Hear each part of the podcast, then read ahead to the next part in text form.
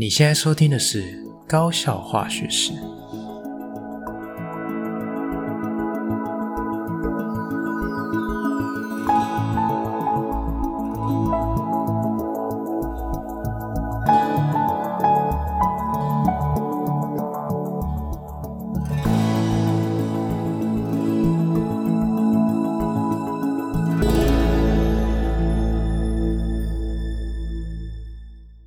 大家好，我是吉米斯，欢迎回到我们的频道。在今天的节目开始之前，想要跟大家分享一个我个人是觉得蛮开心的消息哦，就是我的频道终于在后台看到有微博的广告收入了。但是事实上，依照这个平台的规则，我现在半毛钱都是领不到哦。截至目前为止啊，我的后台哦，这个呃系统自己帮我插广告进去哦，给我分配到的钱大概只有三块钱，但是。游戏规则是说要满三千块以上才能提领，所以其实原则上我还是半毛钱都没有哦。那距离我可以赚到真正的新台币，大概也是遥遥无期。但是呃，我自己个人心里是觉得蛮开心的，因为呃，就是好像有一种呃付出的努力啊，哈呃投入的时间，好像有换取到一点点实实质上面的这个收入那种感觉，就有点像。以前找到第一份工作的那种感觉哦，但是事实上，呃，当初也不是为了盈利哦，就是呃，也也不是这个真正是为了赚钱的目的去开了这个频道，哦，最主要的目的还是希望可以透过这个平台去做一些分享跟推广。好，那只是说，其实我也是投入了很多成本在里面，好，不管是时间上或者是设备上，好，那当然如果有一些回馈也是很好哦，哦，所以还是请大家帮忙推广，多多收听，多多推荐给朋友，好，OK，好，那我们开始今天的节目喽。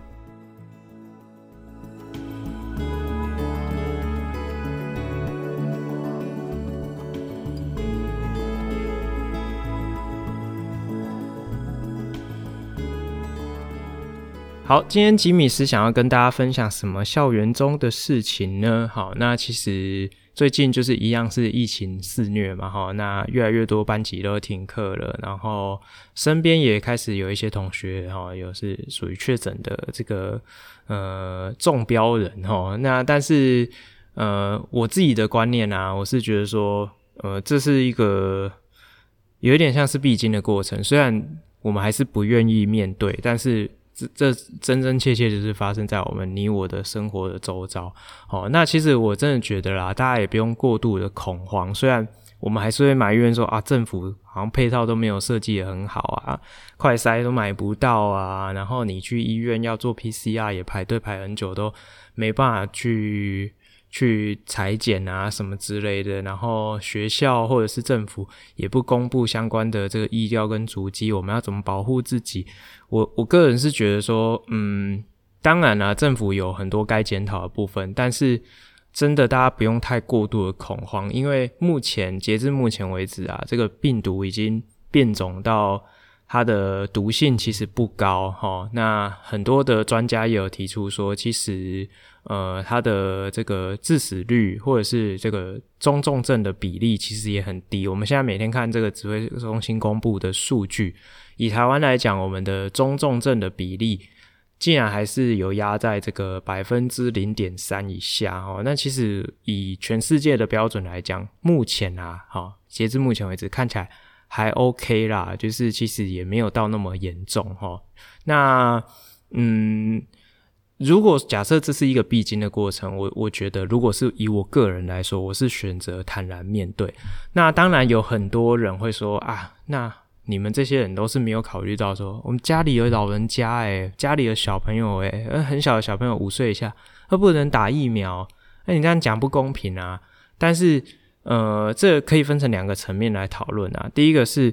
嗯，小朋友他不能打疫苗的话，哦，他其实本身他也不算是高危险族群啊。当然，你在新闻上一定会看到说，哦，有小朋友他可能因为确诊中重症甚至死亡的案例，但是就是因为很极端，他才会被报道出来。那其实有更多的，他其实是呃。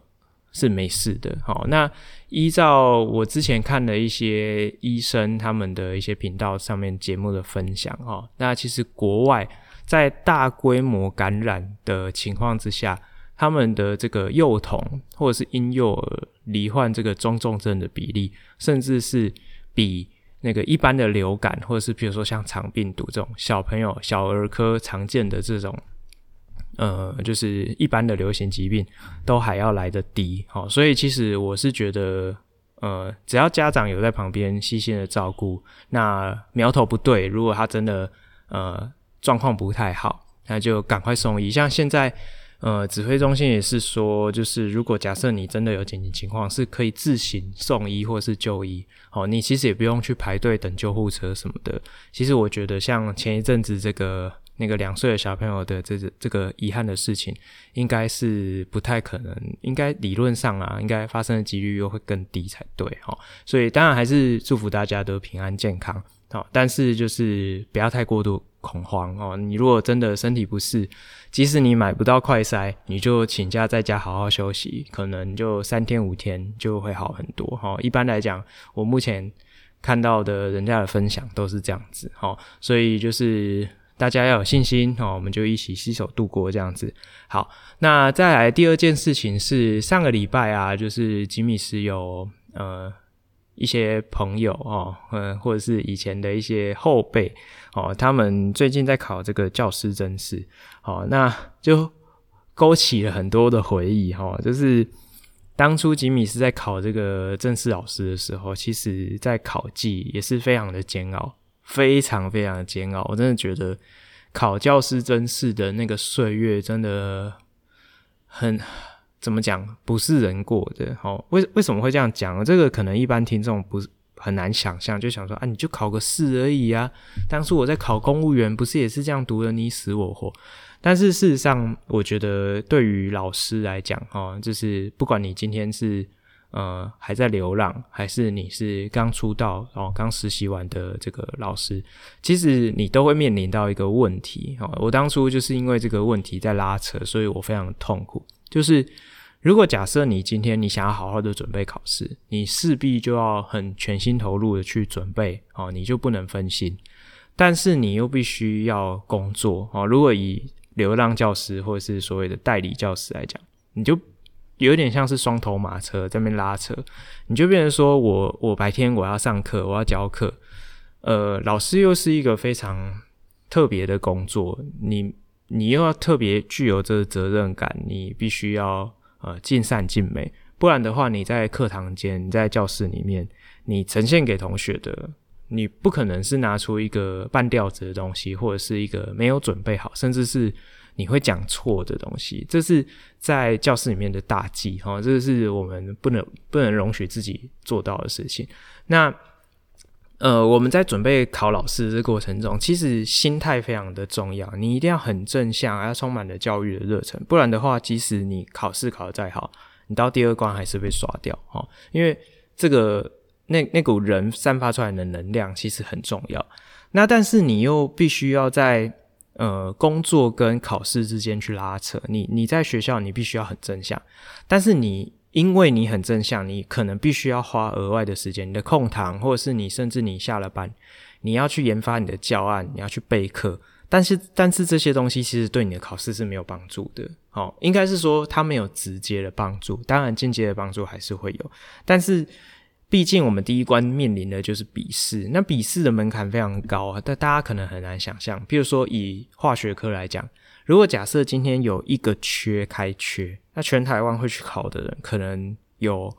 一百五十个人左右，啊，多一点可能两百个人，少一点可能是呃将近一百，甚至呃或者是可能一百左右。那录取率非常的低哦，就是可能就是百分之一甚至不到。这么低的情况下，竞争非常激烈，你光第一关笔试。你要考考试，就是考我们的这个化学的学科，它的范围就是无限大，所有的高中加上可能大学的，呃，比较简单的概念都会出来，好，或者是是一些比赛题，比如说奥奥林匹亚的比赛题啊，这个比较少啦，或者是像学科能力的比赛题，这种都很常会出现。那在这种情况之下，跟你竞争的人又不是说都是笨蛋，对不对？哈，大家都是教化学的，大家化学都很好。那你要如何在这些专业人士里面哈脱颖而出，这是非常困难的事情。那在这个过程之中，你要从呃一百多个人里面哦，要争取到可能前十名、前八名，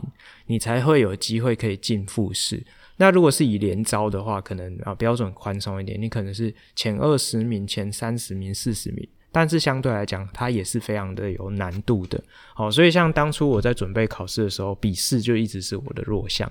那你笔试要怎样才会进步呢？你就是必须要一直刷题目啊，然后做考古题啊，一直让他自己的这个熟练度跟速度可以提升。因为其实那个笔试的现场是很残忍的，它就是给你一大堆你写不完的题目。然后很难，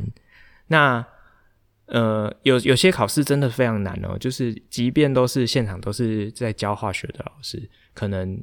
你的初试录取分数三四十分的也是有出现过。好，那像我也有考过很简单，我印象中非常简单的一次考试，哦我哦这些题目都是模拟考题，或者是都是学测题，这个我都会写，很简单，非常有把握。那考出来之后，我就自己对答案说啊，我只错一题单选题。大概稳稳的没问题，我应该会过初试，我应该是九十七点五，哈，就是印象中这样。结果呢，初试分数一公布，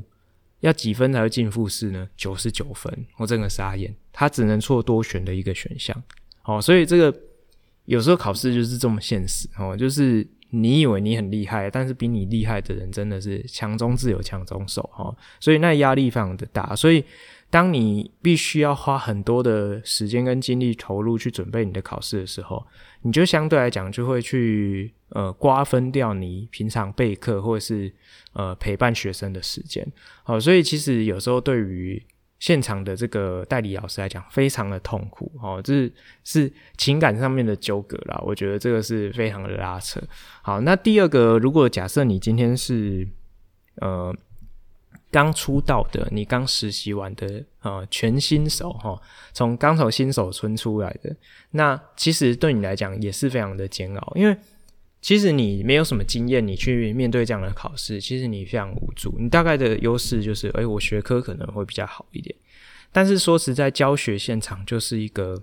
经验的累积。好，那往往我们看到说，哎，来进复试的老师，他可能笔试成绩相当好。但是他可能就是刚实习完，他也完全没有呃在现场教学的经验。他可能就是实习的时候，老师给他上过几堂课，了不起，老师就是给他一次段考的范围，然后一个月都给他上。但是事实上，那样的经验的累积，跟你真正有在学校待过，可能一学期、一年、两年，甚至两年以上的这种有经验的老师，你上台一试教，那个那个气场完全就不一样。你掌握到那个学生困难会发生。疑问的地方，或是容易卡住的地方，那个能力、那个经验值，是一上台就我们完全就看得出来哦。所以通常啦，就是像是刚出道老师，笔试成绩即使考得很好，他通常第二关口面试就被刷掉了，因为我们还是蛮看重经验这这件事情。所以其实有时候对于他们来讲也很痛苦，因为他会觉得说，我根本不知道我要怎么准备，我才会。受到评审青睐，那你说有没有那种真的很优秀的老师是，呃，第一年应届就考上？有啊，我同学就有这种枪手啊，哦，但是这个真的就是人中之龙，人中之凤啦，哈，就是毕竟他在这个百分比里面还是相当的少哦，所以其实我可以完全可以理解，就是当你要去面对教师甄试的时候，那那种痛苦真的是很煎熬，非常煎熬。好，那再来就是，既然都讲到就是考老师嘛，那就是上礼拜有发生到一件我觉得蛮有趣的事情，就是有一个之前在我们学校代理的呃老师，那他最近有考过这个台北的联招，那他要即将去考复试，他就很紧张，就问我说可以怎么准备这样。啊，其实我有点忙啊，我下了班回家其实就。都在忙家里的事情，我就跟他讲说：“好，你你很急哦，你要问我这个问题哦，还是这样好，因为我没空打字。”我就跟他说：“还是这样好了，我边喂奶，你边跟我通电话，这样可以吗？”这样我就边喂奶，然后边跟他讲讲说：“哎，可以怎么准备？”好，那呃细节我就不说了哈。但是就是这边想说，如果假设今天我我们听众朋友里面有一些是。你现在也正在准备教师甄试的，好，那吉米斯给你一些我自己的心得或者是建议啊，哈。那第一个就是说，呃，笔试很残酷，然后 那第一个你当然是一定要笔试要能够过这样子，但是就是呃，这个很难说。一日千里，它是需要过做长时间的累积。好，那其实我以前笔试也很弱啊，我所以我没有什么准备笔试的诀窍可以跟大家分享。但是我就问了一下我的同事，我同事的笔试成绩就蛮高的，很很强这样。那我就问他说：“那你们当初是怎么准备笔试的？”好，他就讲说：“其实原则上。”历年的考古题，起码十年的考古题，历届的啊，各校的啊，不管联招独招的考古题，他们都是刷到烂，至少写三三轮到五轮以上哈。但是我当时听到，我自己是觉得蛮吓客的哈，因为我就完全可以理解为什么我笔试那么差，因为我十年或是二十年左右的考古题，我大概刷个一轮到两轮，我真的就没时间了。哦，但是他们就很强，可以刷到三轮、五轮以上，就是考古题刷到，就是真的，他看到题目前几个字，他就知道哦，答案是 A 这样子，哦，就是要到那个程度，哦，而且熟练到是，诶，稍微看一下题目，甚至不是选择题哦，计算题，他说哦，这个题目，嗯，大概是一点三四趴，哦，他就是已经心中有答案，他只是把数字带进去，稍微复算一下，说哦。真的，这数字没有被改过，哦，他就写了，好，所以就是要到那个程度，你才可以这么快很准去达到笔试门槛的这个成绩，哈，就是要到这样子。那我自己后来观察，我的心得是这样哦，就是如果假设你现在是全新手，或者是你还在呃代理的阶段，哈，那我会比较建议，就是如果有机会啦，尽量去找前几志愿。就是所谓的明星高中去代理，好，那在那样的环境里面，因为你平常学校里面演练的习题都是比较困难的，好，因为同学程度就是他就是不需要做基本题，所以他们平常都是会来问你的问题都是比较难的，那或者是老师上课的时候讲解例题也是比较难的，好。那在这样的一个环境之下，你自然而然就会对这些题目是比较敏锐的。你会觉得说，诶，这我每天都在解这些，啊，这个题目我看过好几次。对你来讲，那个门槛相对来讲就会呃小很多。好，那像如果是以吉米斯服务的这个学校来讲。以我们学校来说，我们学校几乎不会遇到这样的题目。哦，那学生来问问题也不会去问那个题目，他们都来问基本题，而且还讲一遍听不懂，要讲三四遍。哦，那所以我们在遇到这种比较结构比较完整或者是比较复杂的题目，这种几率就很低。所以其实我们这种。呃，在这种学校待久了，我们对那种比较难的题目其实是很陌生的。好，所以如果假设你今天叫我去考教师甄试，我可能真的初试，我完全都考不过。哈，即使我在这个环境已经打滚那么多年，但是我笔试的能力就差很多。所以，呃，第一个，如果针对笔试的部分，就是多刷考古题，跟有机会就去所谓的名校代理，我觉得这个磨练是对于考试是很有帮助的。好，这是第一点。那再来就是讲到，如果假设你今天有机会可以通过第一关的笔试，那进到第二关就是这个试教跟口试的部分。那我记得我那一天在跟那个呃以前的那个同事，就是他现在要去考台北联的那个同事哈，我们在聊天呢，呃，在经验分享的时候，最后我就跟他讲说，其实试教是个门槛，口试才是录取的标准。他整个吓到哈，那。这边我要先讲一下，为什么会说试教是个门槛？因为老师的基本工作内容就是在讲台上面教学，好，那所以你的教学能力对于评审老师来说就是一个基本门槛。你要教的对，教的完整，教的好，能够引起学生的兴趣，这个是我们在选择老师的时候一个基本门槛。如果假设你完全做不到这件事情，那看都不用看，绝对是被刷掉的。好，那以我以往当这个教师甄试评审的经验，好，我曾经有当过一次正式的老师的评审，然后我当过好几次校内的代理老师的评审。以我们自己的经验来看，能够达到这个标准的人，其实已经是少数。好，那以考正式教师来讲会比较准的哈。那以我那一年去当评审来看，十十五个考生还是十四个考生，十几个考生里面，大概也只有三五个可以有这个能力，会让我们去做后续的讨论。所以其实呃，试教是真的要练哦，你不要连试教就是都教的这样子，呃，二二六六的那。绝对就是立马被刷掉，哦，就是你连被人家讨论价值都没有。好，那怎样我们才会觉得是一个 OK 的试教？其实试教的时间真的很短暂，就是那十分钟或十五分钟。你要如何在那十五分钟里面把一个完整的教学呈现出来？呃，有几个原则。第一个就是你要顾及起承转合，你要我我觉得这个是呃科班的。哦，所谓的科班就是，嗯，在师大体系培养出来的老师，跟在一般大学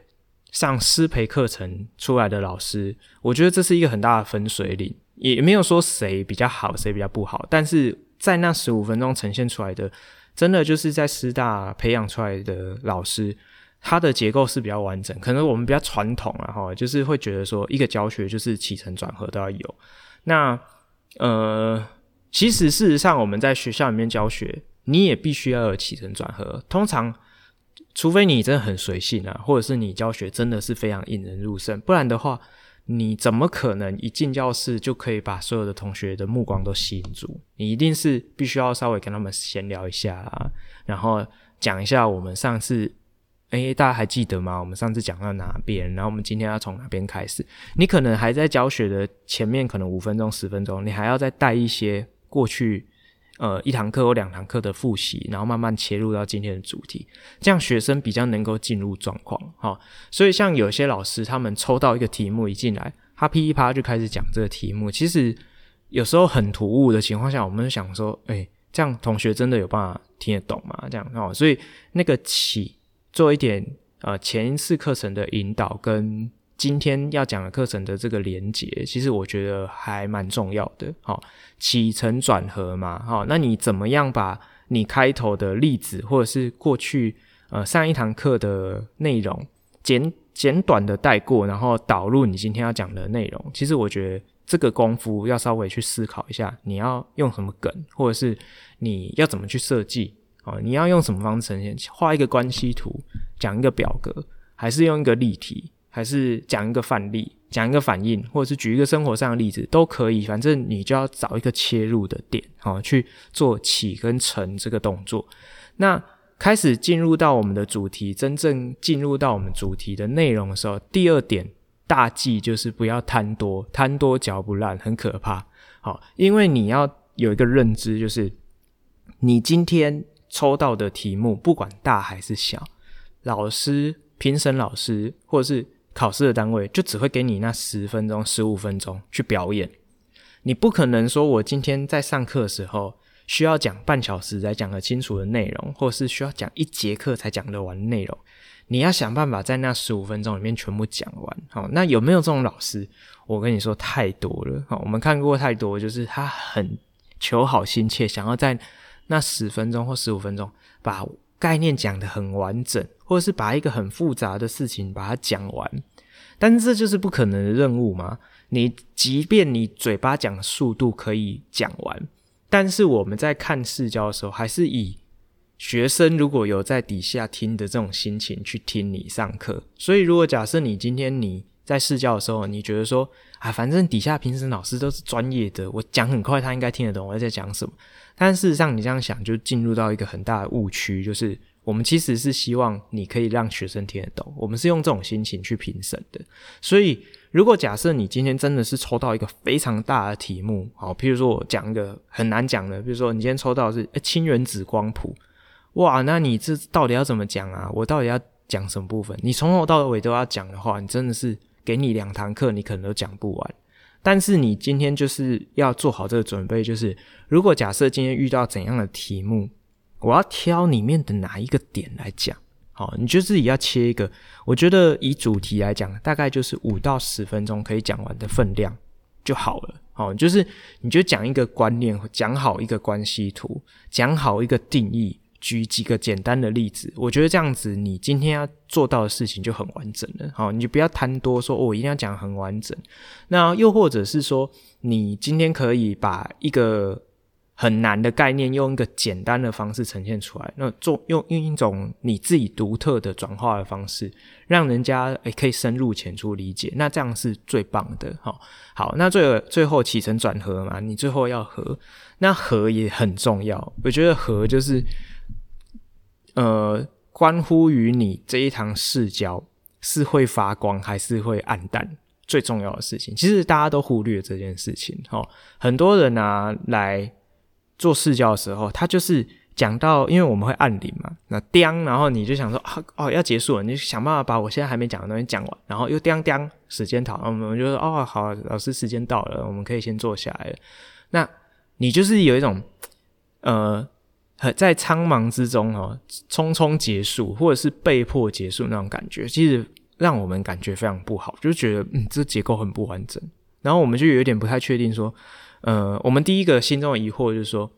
像这样的老师，他这样时空掌握时间的掌握能力是有问题的。你这样会不会每次都拖到下课时间？哦，如果是我当评审，我就真的会这样想。好，那再来就是，呃，我们就会觉得说，你的架构还没有讲完，我不太知道你今天想呈现的整体的风貌是什么。哦，就是会有点困惑，想说我不太知道你今天想要表达的重点到底是哪一个，因为。通常一堂课下来，一个主题里面可能会延伸两个、三个、四个、五个要点。那你今天如果你贪多，你就是讲到最后一分一秒，然后被迫结束的话，那其实我们就会想说，我不太确定你到底还有多少要讲哦，所以就是嗯，有点尴尬这样子哈。好，所以其实我会蛮建议你要好好去思考起承转合。像我以前在练视角的时候，我是告诉自己最后的。一到两分钟就是要做总结，所以其实我在练习视交的时候，我就是呃起大概就是花个一分钟两分钟，中间的承就是呃承跟转哦，就是承的部分啊讲、接到今天的主题，我大概会讲个七八分钟，好、或是。将近十分钟，最后会用个一分钟哈，做一个转折。比如说，我最后就是诶讲完一个段落，我给大家思考一个问题，开放性的问题也好，或者是一个简单的练习题也好，好，那最后的和就是我把我们刚刚思考的开放性问题，哈，利用一种譬如说小组分组讨论的方式呈现，哎，我们做一个小小小的总结，或者是我们把一个简单的例题，譬如说我们练习画路易斯结构。哦，画给大家看，把最后的这个注意的细节跟大家提醒，或者是一些比较难的概念，它可能会出现在选修化学里面的，我们可以做纵向的观念的连接，说，诶，我们在高一的时候是不是有学到什么阶段？那我们现在又学到什么阶段？那到时候你们在复习的时候要注意这个学测的时候如何啊？哪一个部分是到分科测验的时候？哦，所以你把这个。诶，纵向的连接，或者是把横向相关的一些不同章节曾经出现过相关的做一个比较，啊，去做一个 ending，我觉得最后你就发光了，哦，就是就是一个很漂亮的结尾。OK，好，所以这个是我呃关于这个视交的部分的一个小建议。好，那最后啊，就是其实成败的关键是口试，所以第三个部分，口试的部分，其实我觉得。很多人都忽略，他就觉得说，嗯，反正我也是在这个环境待嘛，那你问我什么，我就答什么，这个就缘分。其实你这样想就不太对啊，因为其实口试也是可以练习的哈。那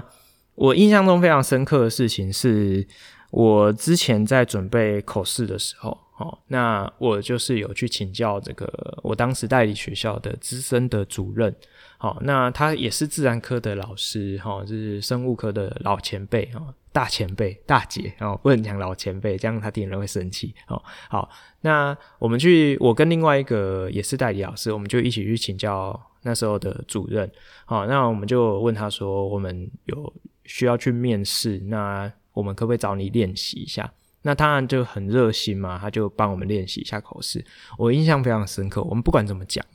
第一轮在练习的时候，他就会问一些口试常出的问题。那他就是问了几个，我们就讲嘛，讲他就每次一讲，他就摇摇头说：“哦，你这样讲不行。”好，那呃，具体来讲，我觉得很难在这个节目里面短短的时间要讲清楚、说明白。好，但是我可以这样说，就是不同世代有不同世代表达的方式。有时候你可能想要表达是同一件事情，但是不同世代的语言或者是呈现的重点，我们切入的点是不一样的。好，所以呃，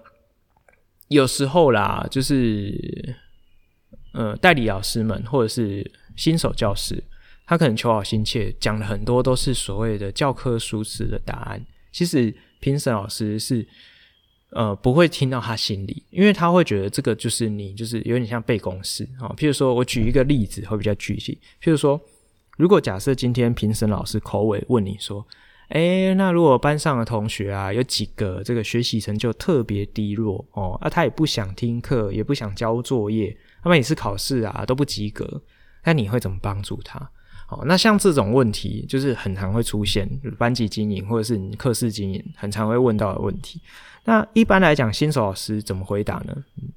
我稍微停一下啊，大家可以思考一下，如果是你会怎么回答？好，那正常来说，新手老师都会这样回答说：啊，我会去找他过来聊一聊啊，哦，看一下他在学习上有没有听不懂的地方啊。哪一个观念卡住啦？哦，我就帮他做一些前面的一些这个先辈知识的厘厘清，然后帮他建立一下这个基本的架构跟能力，然后慢慢的引导他跟上现在的课程，或者是嗯、可能比较。这个法家的，就是说，我会跟他约法三章啊，我会要求他每节下课都来找我啊，我会检查他的作业习作有没有写啊，如果不会写的话，我就把他放学留下来，这个别指导就教他这样。哦，我跟你说，如果你这样回答哦，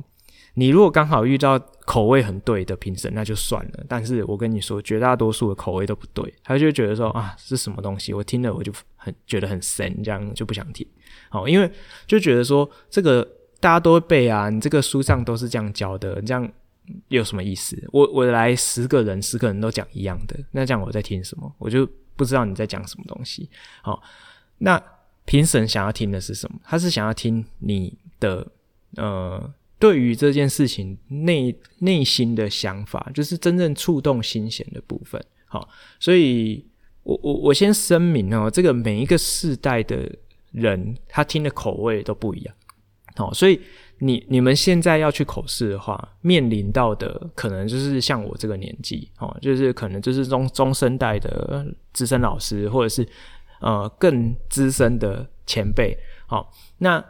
以像我现在听到这样的答案，我也会觉得很菜，我就觉得嗯，好，你就是在讲标准答案。那我那时候回答我是怎么回答？哈，就是哎，那时候主任就跟我分享，就是说，哎，你可以举一些你有没有？呃，你的亲人啊，你弟弟妹妹啊，或者是如果是如果是我这个年纪，就是主任那时候就讲，他就会讲说，如果是我的小孩哦，他就会这样讲。好，所以呃，我那时候就是说，把一样的事情呢，就把它调整一下，我就把它改成说，哦，因为我有一个妹妹，哦，那她现在的年纪就跟我的学生没有差很多，哦，所以当她遇到很多困难的时候，我相信这是一个很复杂的结构。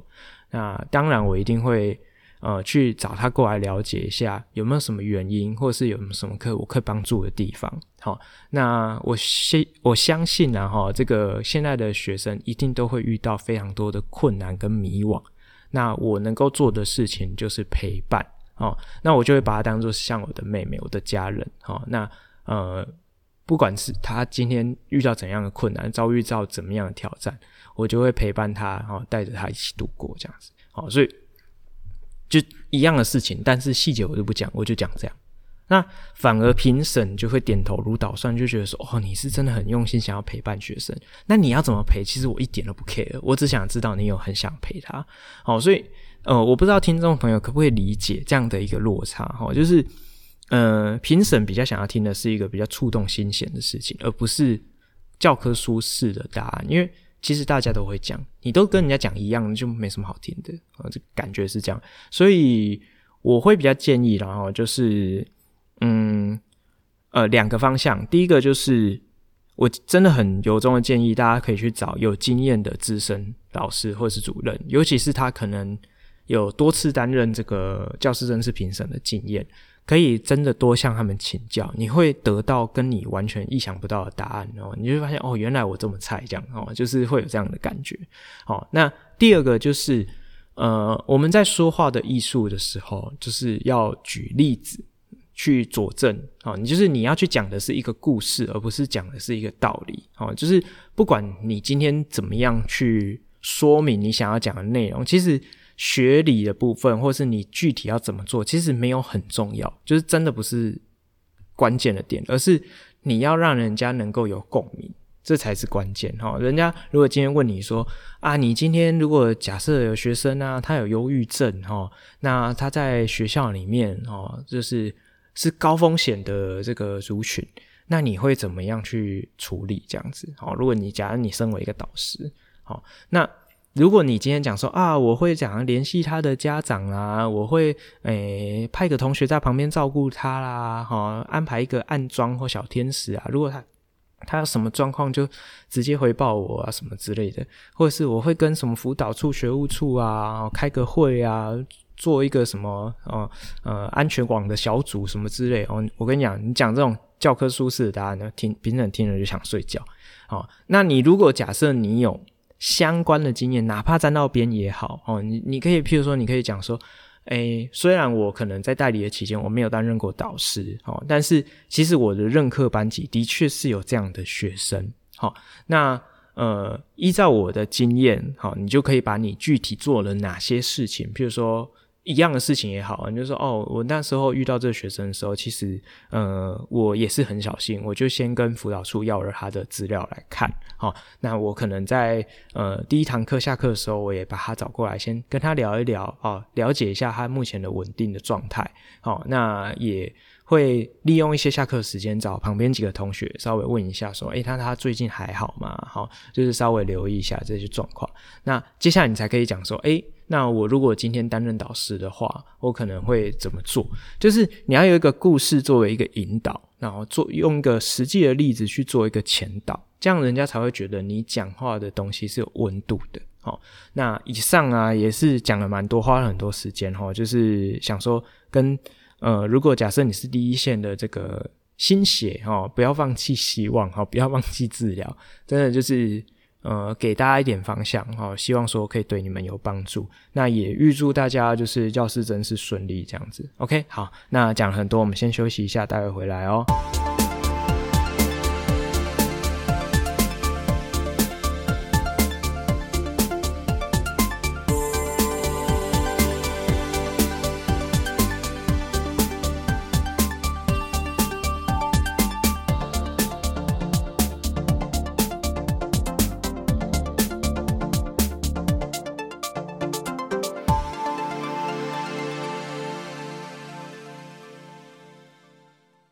好，欢迎回来哈！今天的化学课堂啊，我想要简短一点，因为我们前面刚刚讲教师层次讲了好久，对不对？好，那我们今天稍微提一下，因为最近学校快段考了哈。那我的化学课堂呢，就充满了很多不同的元素哈。首先呢，我想要先讲一下，就是其实也是一个经验分享了哈。我呃，从不知道几年前哦，可能有四五年以上有了吧哈。就是我有一次我发现到说，嗯。每一个人的 Google 账号好像都可以开通个 YouTube 频道，我就有之前就会上传一些，就是比如说一些录影啊，就无聊录影，录什么去唱歌的影片什么之类。好，那后来我就想说，哎，我与其啊齁，每次段考前在那边赶课，赶得要死要活，那我可能好几个任课班啊，赶课这件事情通常是结构性的问题，它不会是偶发的状况。好，就比如说我一三五班都有课。那我一班上不完，三班也上不完啊，五班也上不完啊。那我是不是每一班都要去跟他们说，哎、你们有哪堂课可以借我补一下课？我就会去，然后搞得本来一个礼拜只有二十节课，然后段考前一个礼拜就会变成二十八节课之类的。哦，其实我也是有过这样一段岁月，其实我觉得非常痛苦，而且我真的觉得当下哦，你在赶课的时候，同学会给你一副很认真的表情。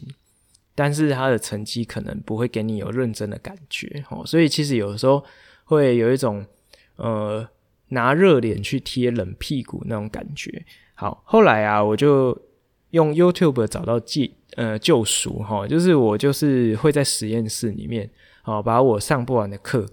我会很认真备课哦，我会想一下我要怎么讲这边，然后我会很很有结构性的把这个课录起来。然后录起来啊，我也不想管了，我就觉得说，我就一镜到底，齁，那顶多我就是用手机，齁，把那个讲错的地方，或者是讲不好的地方，或者是擦黑板那种比较冗的地方，齁，我就把它剪掉，啊，稍微串联一下，或者是我这一堂课录不完打钟了，我就先暂停，哦，等下再录下一段，哦，我就把它稍微剪剪贴贴，我也不上字幕，不管，我就把我上的课的内容录成影片上传到 YouTube，那我就会。呃，我以前啊，一开始我是真的上不完，我才会上传到 YouTube，所以有时候可能就是考前两三天才跟同学说啊，不好意思，我真的上不完，那你们可不可以回去把这边恶补一下？但是我后来发现同学可能会吸收不了。所以我现在就是有比较好一点，我就会提前一个礼拜到两个礼拜啊，我就会先把一些我真真的觉得会上不完的地方，或者是我可能勉勉强强会上完的地方，可是可能会讲得很赶，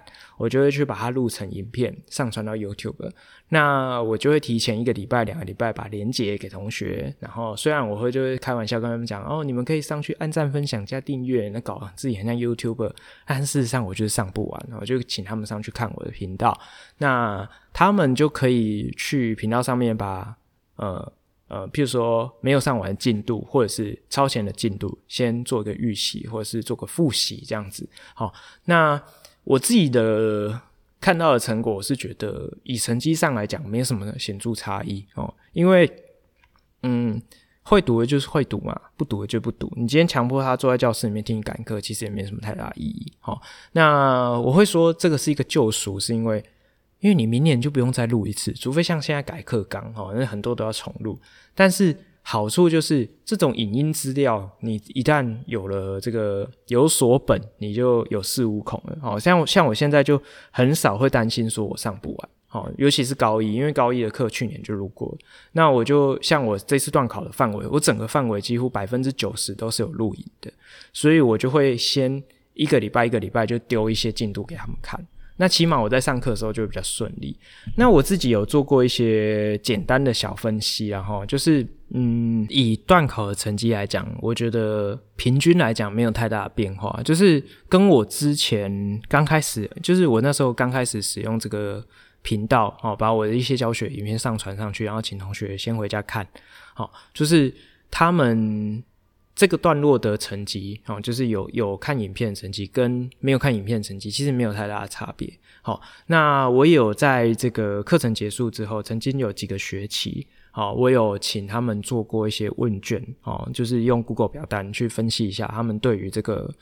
线上教学，就是用这种 YouTube 的频道做线上教学这种这种这种模式，哈，就是问一下他们的感觉。那其实。跟我之前前一阵子疫情的时候，就是上完一个学期的这个线上课程的感觉很像，那个分析很像哈，就是呃用功的同学很喜欢哦，就是他真的有心想要把书读好的同学，他特别喜欢这种教学模式，因为他会觉得说，嗯，好处就是。老师其实，在录影里面讲的比在课堂间讲的清楚，齁，因为我觉得这个大家应该可以理解，齁。我在上课的时候啊，整个教室三四十个同学，啊，这各种奇怪的突发状况都有。那你有时候要花很多时间去做班级经营啊，然后去管理秩序啦，或者是你看到他们听不，你就要一直重复讲，然后举很多奇奇怪怪的例子，想办法让他们去理解。有时候他们就会觉得说，哦，你这个节奏很慢，这样子，齁，那。用功的同学，他就觉得说：“诶，老师今天用录影的方式，他讲得很连贯，很有系统性，而且板书啊非常的扎实。那他们就会觉得说，呃，学习很有效率，他们很喜欢，而且旁边不会有别的同学在干扰我，对不对？而且如果我听不懂，我可以听两遍啊，我可以听三遍啊，我还可以放慢速度听，还可以加快听，他觉得很爽哈、哦。就是这是第一个。那不用功的同学反而很极端，他们很讨厌。”上网看课程，因为他们觉得说啊，这个没有人督促我，我都不专心啊，我都不会看啊，或者是哦，我觉得老师这个影片有点无聊啊，你应该要加个字幕啊，或者是你应该加一些综艺梗啊，应该剪一些什么特效进去。嗯、对对啊，就是你你知道吗？他其实也不是想要认真学里面的内容，他就是想要当做是一个 YouTube 的休闲影片来看，用这种角度来看，他就会觉得。他不喜欢这样的影片。好，所以其实我觉得有点极端啦。可是如果你站在本质，你的用意是希望他们可以把这个内容学会，其实我觉得用这个方式，我觉得蛮好的。因为真正想学习的同学，其实他对于这种学习的方式来讲，他是觉得接受度是很高的。好，所以就是给大家一点建议。那前一阵子有跟书商在聊天，他们就觉得说：“哇，你这个真的是超超超前部署部署诶，就是像我现在疫情时代，我也没在怕哦。你如果假设你今天真的诶居家远距上课，我除了拿我的电脑当平板，就是直接写板书线上上课给你看，你听不懂，我还可以跟你说，诶你可以去看我的频道，里面有详细的说明哈，就是真人。” Demo 给你看，上课给你看，你看超棒的，就会有不一样的多媒体教材可以交互使用哈，所以这个就是想说跟大家分享一下。OK，好，那接下来我要跟大家分享第二个也是跟化学课堂有关的事情，就是呢，我上礼拜啊要检查一下，我这礼拜要开始上这个分光光度计系列的课程。好，那很遗憾的呢是什么呢？我发现我们实验室啊，就是。啊，就是学校采购的这一新的一批分光光度计，呃，就有两台是有问题的哦。那就是我在测试的时候发现到说，诶，它在某一某一个波长的区段，然后大概是五六百纳米，就是比较中间的位置。好，我的校正的容易，校正完之后拿起来再放回去，它数值就跑掉。它理论上啊，就是你理理理论上应该是我今天这个校正哦，是比如说这六水校正完之后吸收度是零，那我拿起来再重新插回去，它应该还是零的。零了不起就是你说的仪器难免会有点误差，你可能变成零点零一，或是呃负的零点零一，就是有一点偏差，我我觉得还可以接受。但是它是这样哦，我拿起来再插回去，它吸收度就变一点多，这很扯诶，吸收度一点多诶。然后再插回去会变二点多，就很夸张，就是完全没有办法使用哈。所以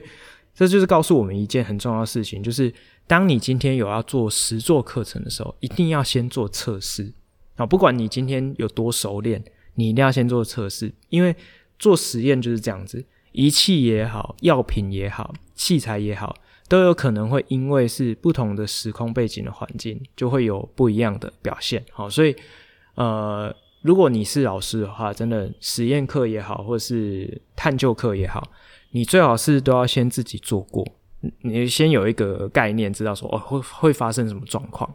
这样的话才可以做一些比较完整的准备。哈，我的建议是这样。那除非假设你今天这个东西你真的是非常非常有把握，我已经做到烂了，我已经做不知道 N 遍了，哈，我就知道这个一定会这样，或者是啊，比如说小苏打加柠檬酸就一定可以成功，那。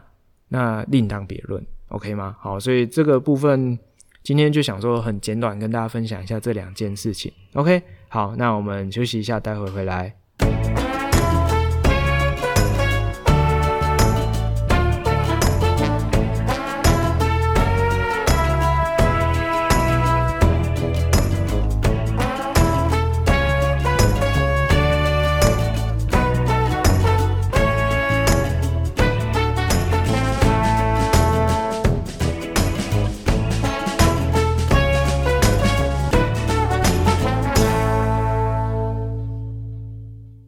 好，欢迎回来。我们最后一个段落啊，跟大家分享什么科普小知识哦。我前一阵子啊，突然想到一件事情，小时候可以跟大家分享一下，就是居家清洁。居家清洁要分享什么哦？我们通常在家里面比较难洗的东西什么？呃，比如说油渍啊，就是油污嘛哈。然后再来就是这个，呃，我不知道大家有没有这个困扰啊？好像女生有时候每个月。呃，那个来的时候就会有一些这个血渍要洗，好，或者是你可能诶，比如说一些沾到什么，比如说娃娃的呕吐物啊，或者什么，或者是大便啊之类的要洗。那有时候这种居家清洁啊，我们就会去买一些什么专用的清洁剂，像以前我们家也会去买那个，像女生生理期来会买一些专门洗那个内衣裤的。哦的的化学药剂就是那种清洁剂，后来发现其实家里面环境就会有一些还蛮常见的生活品哦，是可以拿来帮助我们把那些脏污去除干净。好，我们这边主要分三大类哦，像刚刚讲到血渍，血之所以难洗，是因为它的这个结构里面有铁，然后有一些蛋白质。好，所以你最主要就是要把这两个目标清除掉。那蛋白质呢，它是一种聚合物嘛，所以。它有很多官能基会连接在这个衣服的织料上面，哈，所以